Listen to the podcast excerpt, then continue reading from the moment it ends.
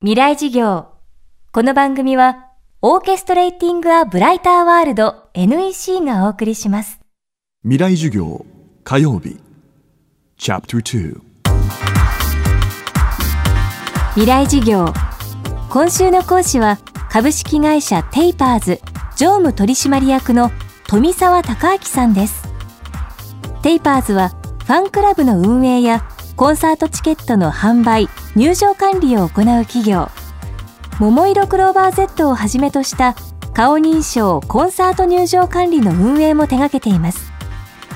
今週はそんな富澤さんが語るチケット流通とコンサート入場管理の最前線です。チケット流通業界の最大の課題はチケットの不正転売。その防止策として本人確認とともに行われているのが当日発見システムです。未来事業2時間目。テーマは当日発見とリセールマッチング。コンサートのチケットを購入するっていうのが30年ぐらい前は、まあ、プレイガイドというものが、まあ、それほど多くなく手売り、えー要はそのコンサートを制作する会社さんですとか関わる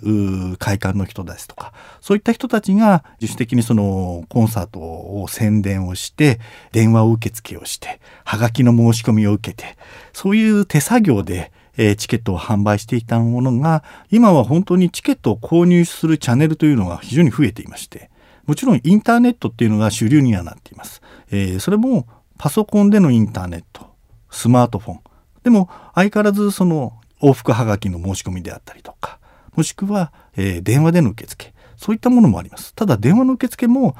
以前のようにオペレーターが全部対応するんではなくて IVR のように音声自動システムそういったものでの申し込みそういった風に進化はしていってますね。ただ従来のコンサートチケットというのは座席番号が全て印字されたチケットが発見されてお客様の手元に届いていたわけです。ただこれが最前列だと何十万円です。前から5列目で何万円ですというような不正な高額転売の原因にもなっていたわけですね。なのでお客様の手元に届くチケットに座席番号が書いていないもので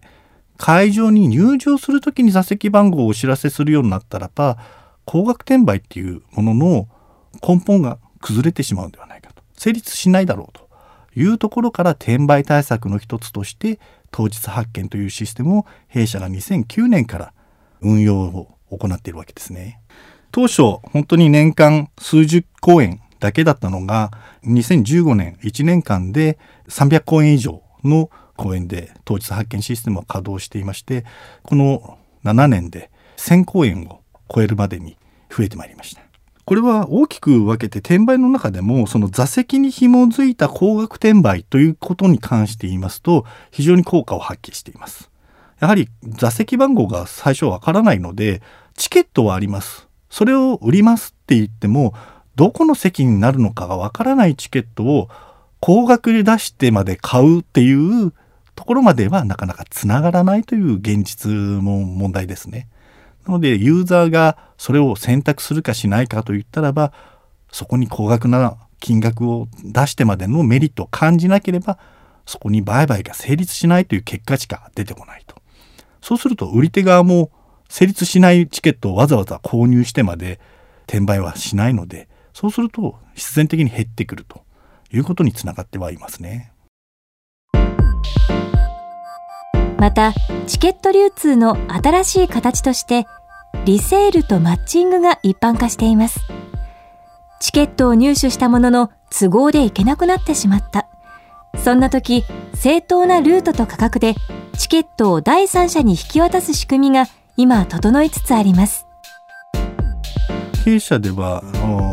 10年ほど前からマッチングシステムという形でさまざまなアーティストさんのチケットの二次流通というものをオフィシャルで行っていましてこちらの方は逆に言うと転売対策の一つでもちろんユーザーの利便性そういうものを考えた上で行っているマッチングシステムなんですね。どういうことかと言いますと例えばファンクラブさんチケット選考を行いますっていうと公演の半年ぐらい前からだいたいされるんですけども半年後の都合は変わってしまうこともまあまあまああるんですね。なのでそのユーザーの方の都合をできる限りオフィシャルで考慮させていただいてチケットを2枚買ったけれども同伴者が行けなくなっちゃったので1枚、えー、これどうしたらいいんだろうというお悩みそういったものをオフィシャルで受け取ってそれを購入希望の方がいたらばオフィシャルでちゃんとマッチングして、え、抽選の上販売しますよっていうことをずっとやってるんですね。やはりこれは二次流通というものの転売高額転売っていうものに対するオフィシャルの一つの答えだとは思っています。オフィシャルでやる以上は当然チケット代金っていうのは変わらないもので。でそれを行けなくなった方の分を正当に来たいと